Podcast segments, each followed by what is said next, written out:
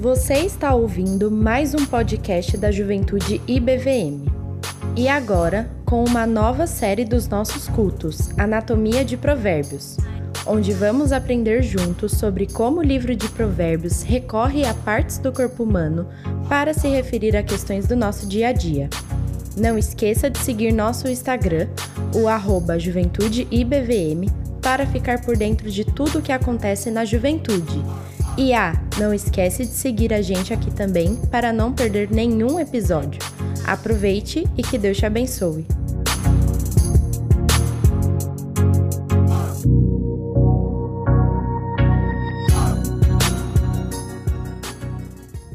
Vamos lá, gente. Provérbios. Abram aí. Vamos continuar a nossa série. Está sendo uma delícia preparar essas mensagens. Está sendo, uma, tá sendo muito divertido estudar Provérbios a partir dessa ótica do corpo humano. E hoje, conforme vocês viram aí a, a divulgação, hoje nós vamos falar sobre nariz. E assim, eu, eu suponho que nas outras partes do corpo humano vocês conseguiam meio que, a partir da, da arte, de qual seria a parte do corpo, meio que ter uma, uma suposição do que seria o assunto, né? Então fala de olhos, dá para mais ou menos deduzir o que, que o pastor vai falar sobre olhos na Bíblia. Mãos, acho que também dava para meio que deduzir, né, tal. A gente ainda vai falar de é, lábios, por exemplo, que também acho que é bastante intuitivo. Agora, nariz, se eu abrisse para para alguns falarem, tipo assim, o que, que, que a Bíblia fala sobre nariz? Como que o nariz é relevante para a nossa vida? Né? O que, que o pastor vai falar de nariz? Eu consigo imaginar, talvez, você, você pensando algo do gênero, sei lá, lembrando do ditado popular, é, meter o nariz onde não é chamado, tipo algo assim. Então deve ser alguma coisa de, de intromissão, sei lá. É, nariz, né? A gente cheira com nariz, que, que, sobre percepção, sobre o que, que vai ser, né?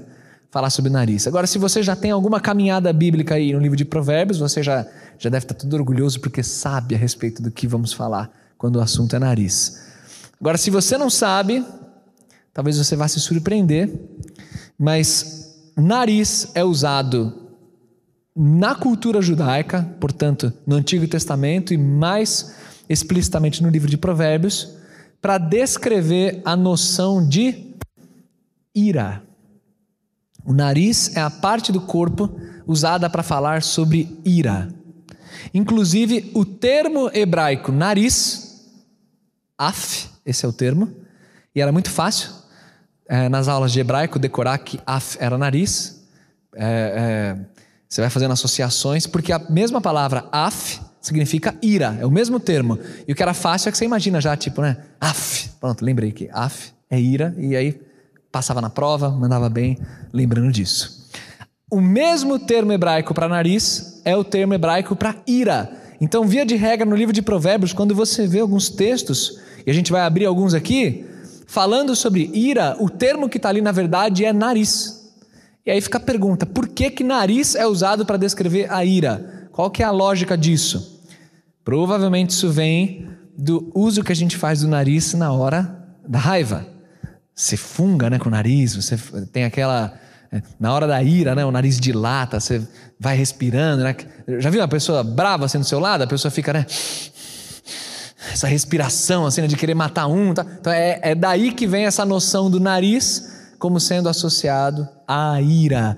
Então o primeiro texto que a gente vai ver está lá em Provérbios 29. Abra comigo aí no versículo 22. A gente vai passear em alguns textos bíblicos aqui de Provérbios e vai tirar desses textos algumas é, lições, tanto sobre ira como o oposto que é paciência. Então, sendo mais explícito, mais específico, eu vou trazer para vocês duas lições sobre ira e duas lições sobre paciência nessa ordem.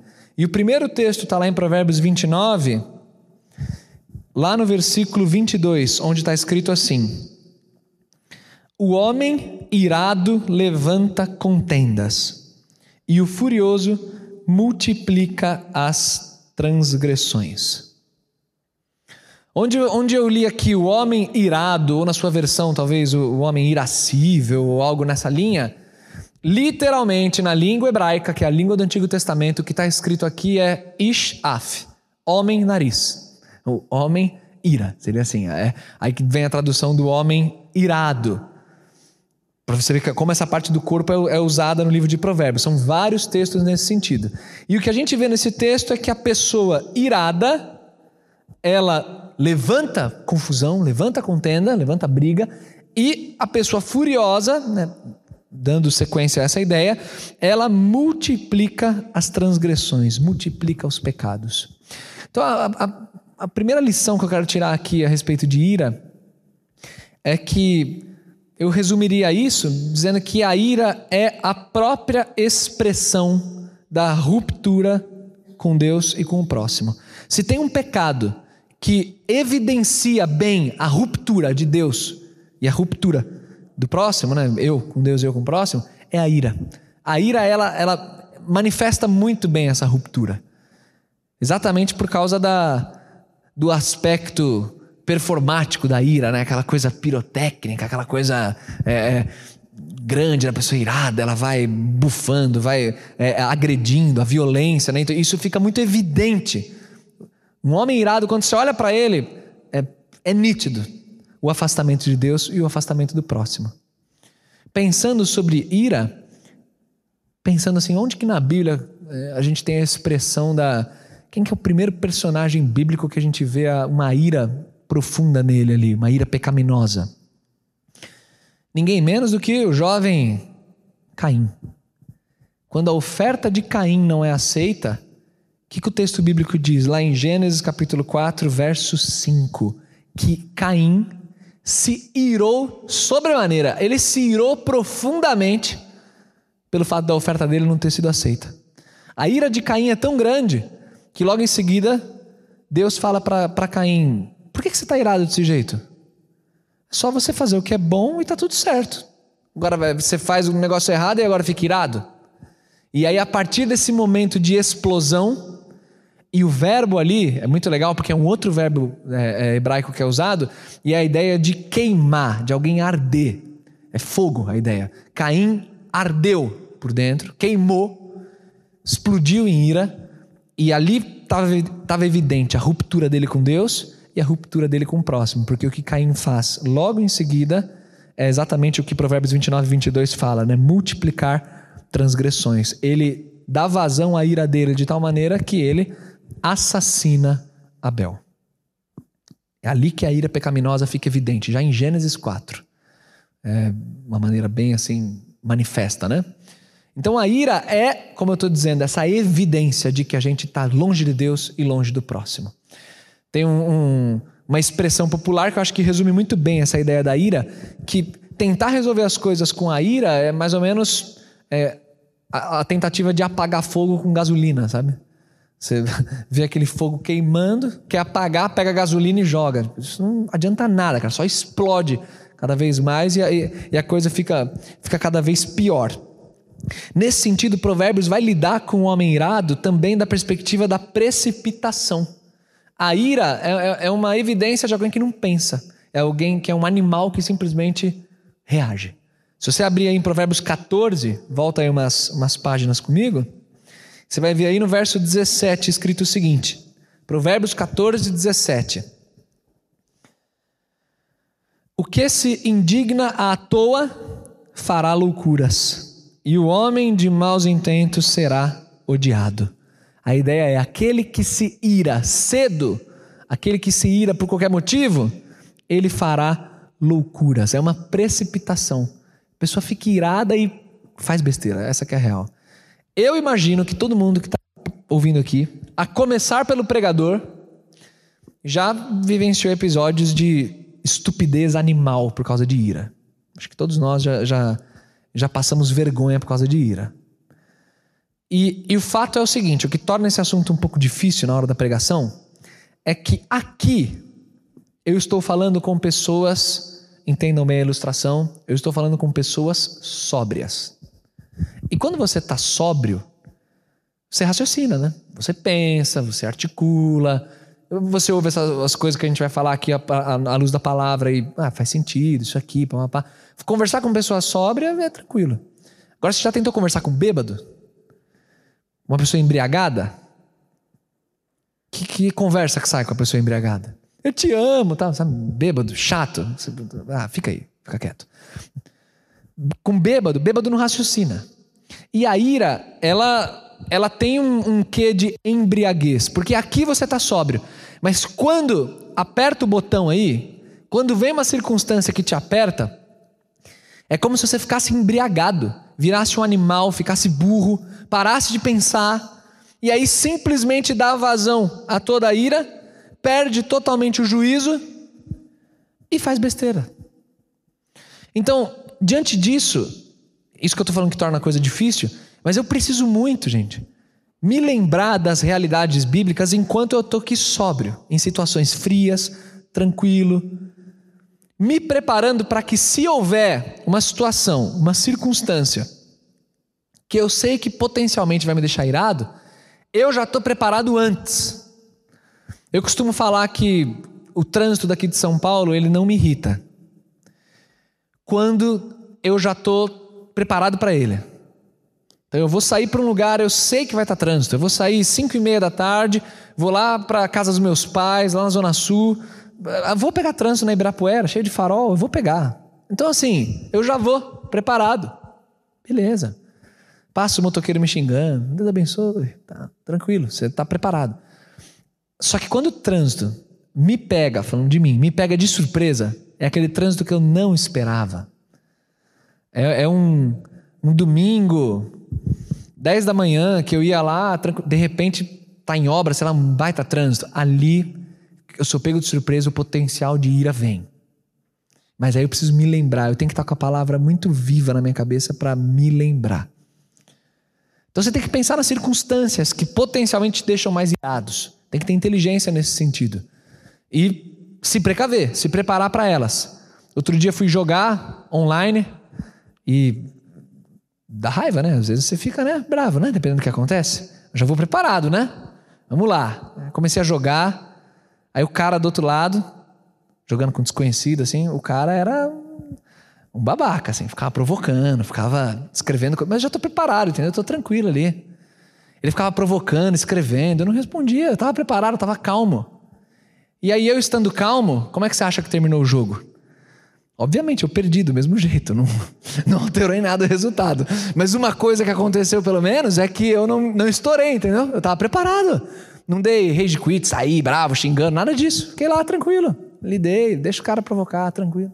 Então você tem que se preparar para as potenciais situações que te deixam irado, porque você tem que glorificar a Deus em tudo que você faz, inclusive num jogo, inclusive no, no trânsito, no que for.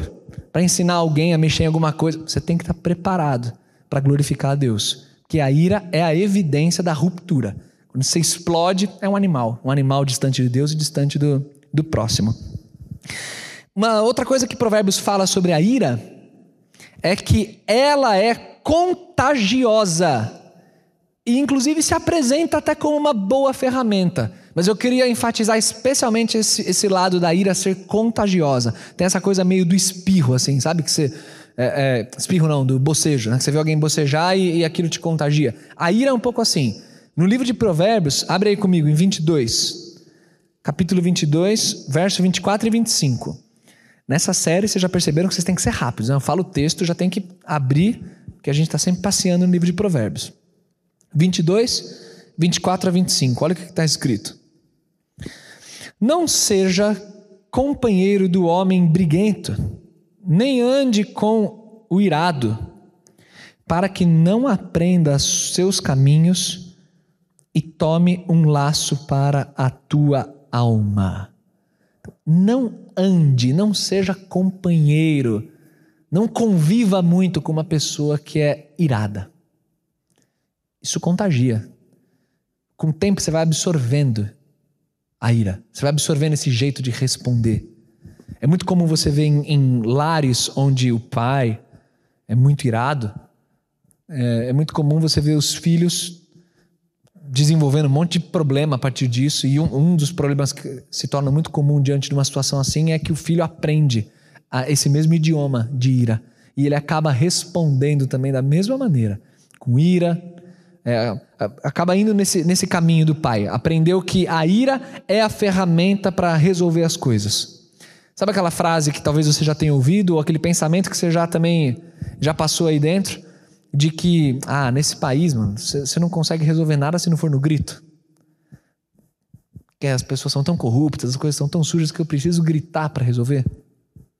E aí, a explosão, ela parece ser uma coisa boa. Ela se apresenta como uma ferramenta, ok, vai lá, usa isso mesmo.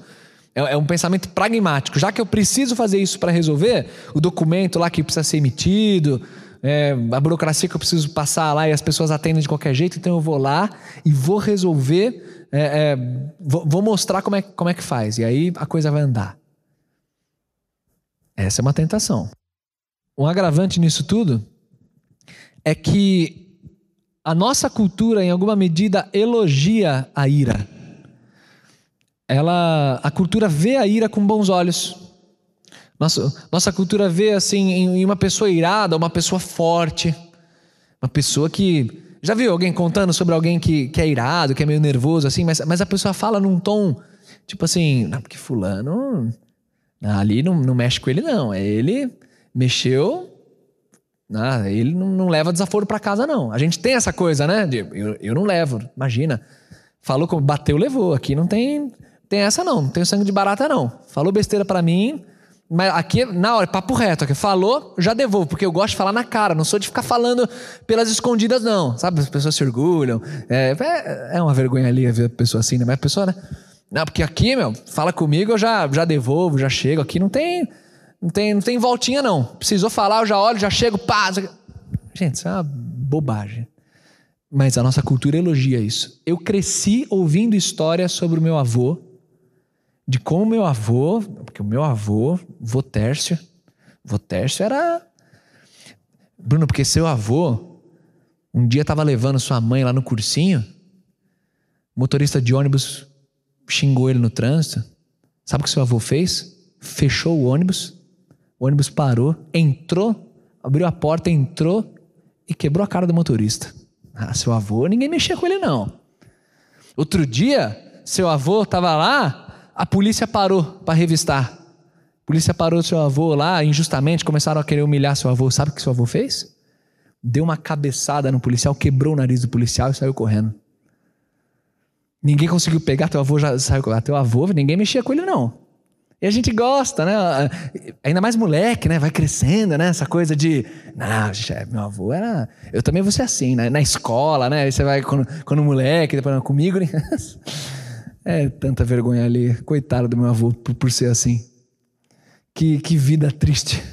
Que, quanto estresse esse homem tinha, quanta exposição a situações desnecessárias, né? Mas a gente precisa enxergar a ira, então, com o devido cuidado. Ela é contagiosa, como o livro de Provérbios fala, a gente aprende essa, essa atitude e a gente não pode elogiar comportamentos de ira, de violência, achando que isso é legal e que isso é sinal de masculinidade, que isso é bonito. Isso não é bonito. Isso não é nem um pouco bonito.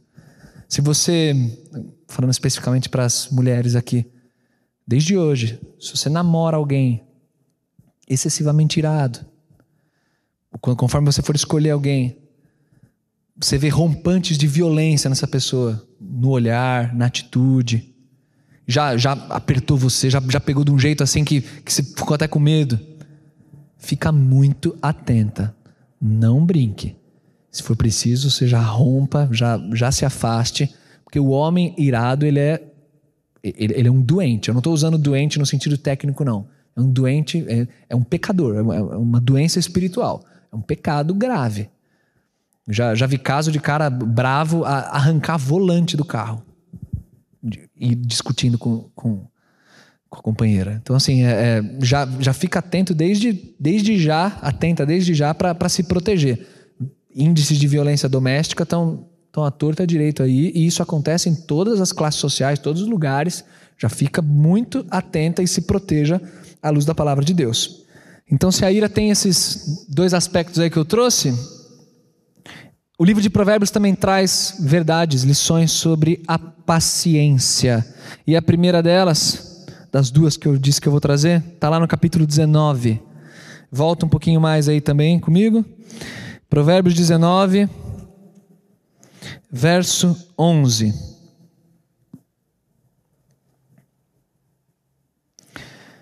texto bíblico diz assim: A prudência do homem faz reter a sua ira, e é glória sua o passar por cima de transgressão. O que o texto diz literalmente é, é aquele que tem uma, uma um, a ideia do, do nariz, né, da ira é, é, longa, assim, é, ele é, ele é, o caminho até ele ficar irado é muito longo. Seria o oposto na nossa cultura do, do que a gente chama de pavio curto, né? Qual é a ilustração do pavio curto? É alguém que acende, o pavio é muito curtinho, que logo que acendeu, pá, já explode. O pavio longo é aquele que ainda tem um longo trajeto até explodir. Então aqui o que o texto ensina, e tem a palavra nariz aqui nesse texto, o que o texto ensina é que o homem sábio, o homem prudente, ele é capaz de reter a ira, de represar. Em outras palavras, o que esse texto ensina sobre a paciência é que a paciência é saber esperar. A paciência é dar passagem a Deus. É você dizer assim: não sou eu que tomo as rédeas para resolver determinada situação, determinada injustiça. Não sou eu. Eu sei esperar, eu sei dar passagem. É Deus. Deus é quem resolve. Deus é quem é justo. Deus é que leva a situação adiante. Não sou eu. O paciente, ele sabe esperar o momento certo. Diante de oposição, diante de palavras malditas diante de injustiças, diante de diversas situações que são aquelas que vocês sabem que te explodem. O paciente ele, ele sabe esperar. E isso você ganha, esse recurso você ganha com tempo, com experiência e conforme você vai sendo treinado em circunstâncias adversas. Tem pessoas que, pelo contexto da criação, é, contexto do lar, contexto cultural, já tem uma, uma paciência mais, mais fácil. Mas talvez se você está ouvindo e, e, se considera uma pessoa assim irascível, muito fácil de, de perder a linha, saiba que você precisa treinar.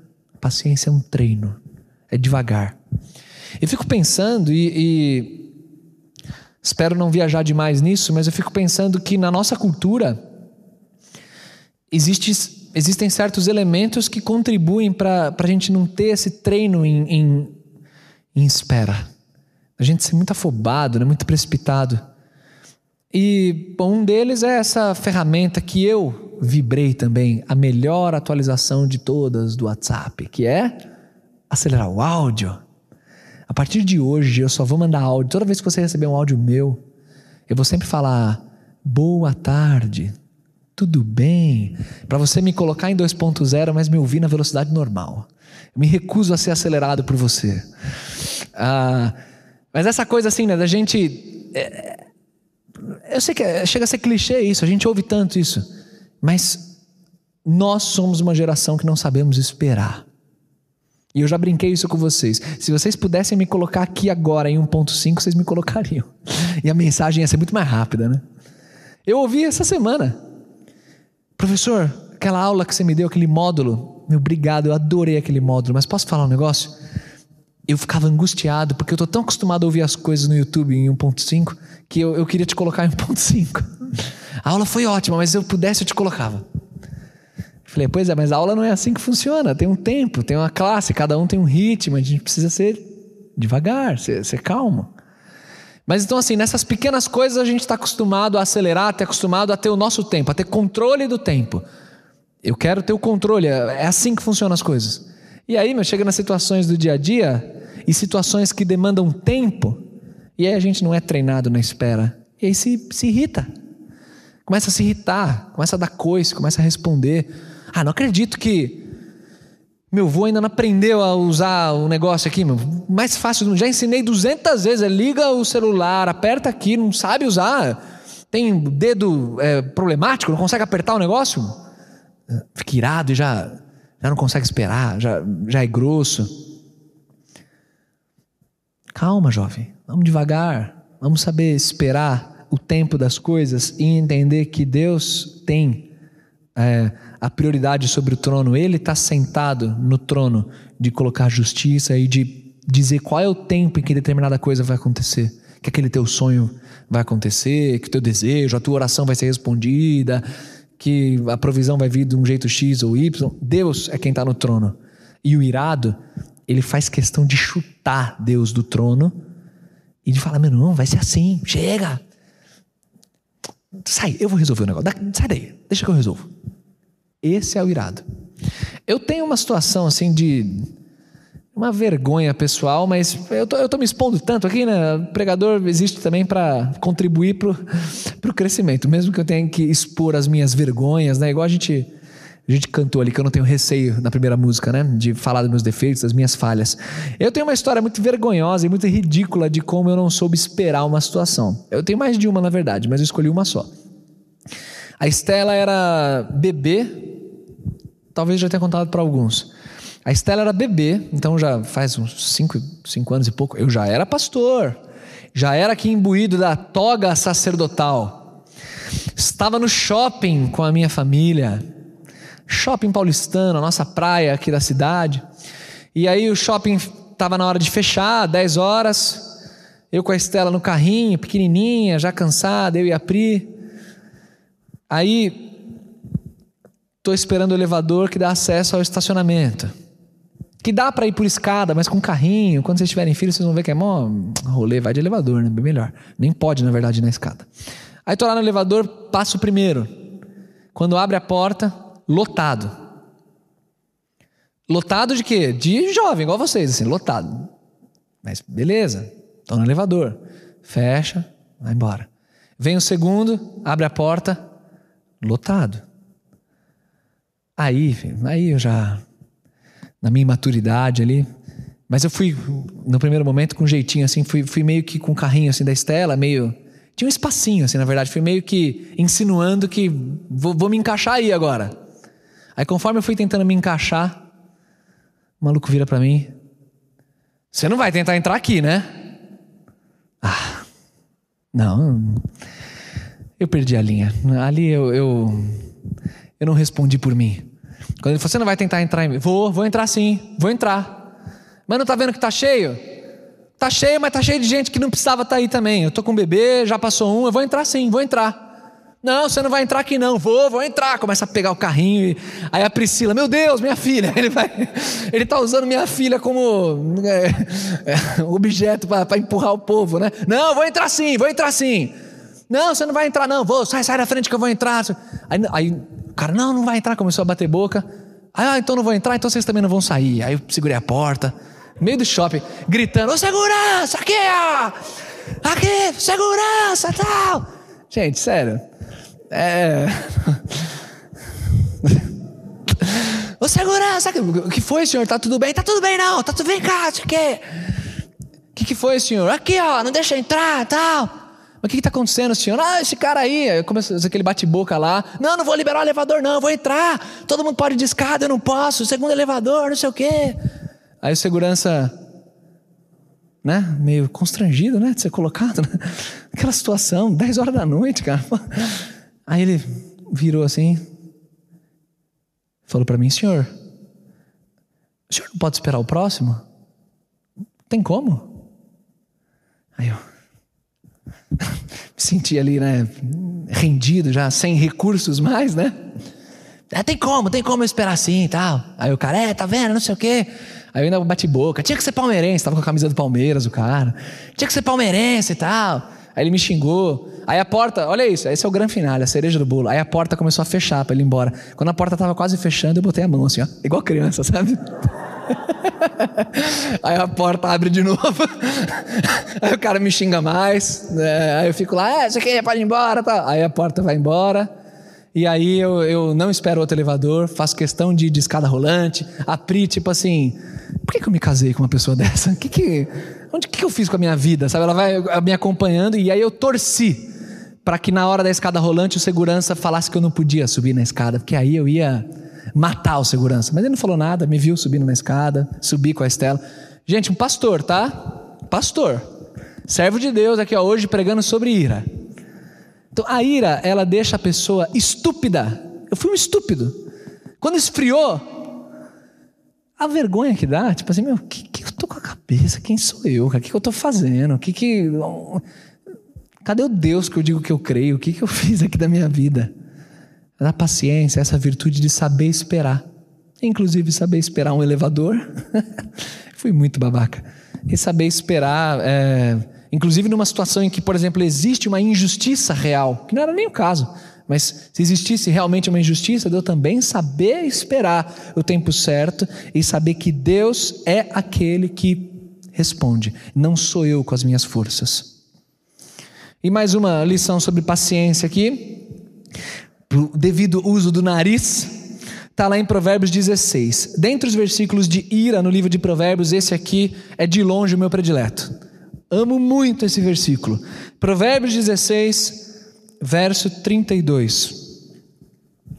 Diz assim: Melhor é o que tarda em se irar do que o poderoso, e o que controla o seu ânimo é melhor do que aquele que conquista uma cidade.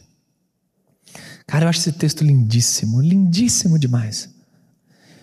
O que eu aprendo aqui é que a paciência é o exercício do domínio mais difícil que existe, que é o domínio de si. A paciência é você conseguir se dominar. É mais fácil você dominar uma cidade do que você se dominar. Agora pensa que esse versículo está escrito numa cultura bélica, né? uma cultura de guerra, uma cultura antiga em que as crianças elas crescem, os menininhos crescem sonhando em ser o quê? um soldado. A brincadeira dos meninos, ali da, da monarquia de Salomão, em que o rei anterior, Davi, era um homem de guerra, um homem que alargou as fronteiras de Israel por meio da espada do Senhor e com toda a sua obediência e seu talento bélico. Crescia, cresceram ouvindo as listas dos valentes de Davi, aqueles que fizeram feitos maravilhosos registrados em crônicas. E o moleque cresce lá com 6, 7 anos com a espadinha. Qual é seu sonho? Meu sonho é ser um grande guerreiro. E você como Davi. E aí, esse provérbio é lindíssimo porque ele fala assim, tá vendo? Isso que é a coisa mais elogiada, o, o, o projeto, o guerreiro. O guerreiro, ele é muito inferior ao paciente. Porque o guerreiro é capaz, por meio de violência, de subjugar o outro. Mas o paciente, ele é capaz de subjugar, subjugar a si próprio, que é muito mais difícil. De saber dizer não para si, de saber controlar a própria ira, de saber falar: opa, não, não vou. Essa virtude é aquela que nós, como discípulos do Senhor Jesus, temos que procurar ardentemente. Lembra o que Jesus ensinou nas bem-aventuranças, o Sermão do Monte? Bem-aventurados os pacificadores, pois eles serão chamados filhos de Deus. A paz. A gente cantou agora sobre a paz. A paz na vida de uma pessoa. Quando você olha aquilo, é uma pessoa dominada. Uma pessoa que que está com o coração de fato adorando ao Senhor, controlando o ímpeto, controlando a língua, controlando as mãos, não fungando um nariz em situação que não precisa. Você consegue dialogar friamente. Você, você, você tem essa virtude de onde tem uma discordância, tem um ponto de trazer aquele, aquela frieza, aquela calma, conversar. Você consegue esperar o outro terminar a sentença dele? Mas fala, fala, termina, terminou, mas não com arrogância, tá? Tipo, termina, vai, terminei, terminou, minha vez. Não, terminou, ouvi, ouviu, agora eu falo, Se você sente que você não tem esse recurso, é, hoje, hoje já começa colocando o joelho no chão e falando: Senhor, me dá essa sabedoria, me dá essa paz, essa calma. Porque senão a chance de você ter um casamento muito complicado é enorme. Se você não consegue ter um diálogo frio, se no contexto do namoro vocês já vivem em explosão o tempo todo, toda hora tretando, toda hora um falando em cima do outro, com seus amigos, todo iradinho, todo, todo bravinho por qualquer coisa. Já vai se. Ó, os cachorros ali na ira forte, pesada ali, a, a, o símbolo da, da mensagem aqui.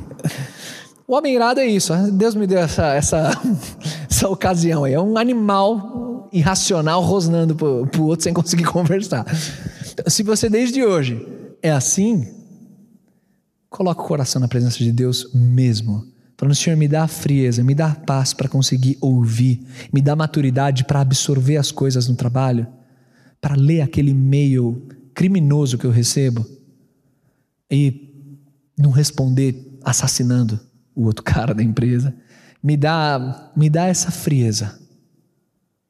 Eu quero terminar diante desse quadro sobre a ira e sobre a paciência. Eu quero terminar com duas citações de texto bíblico que são na realidade, gente, é, duas dicas bem práticas para mim, para eu lidar com a ira.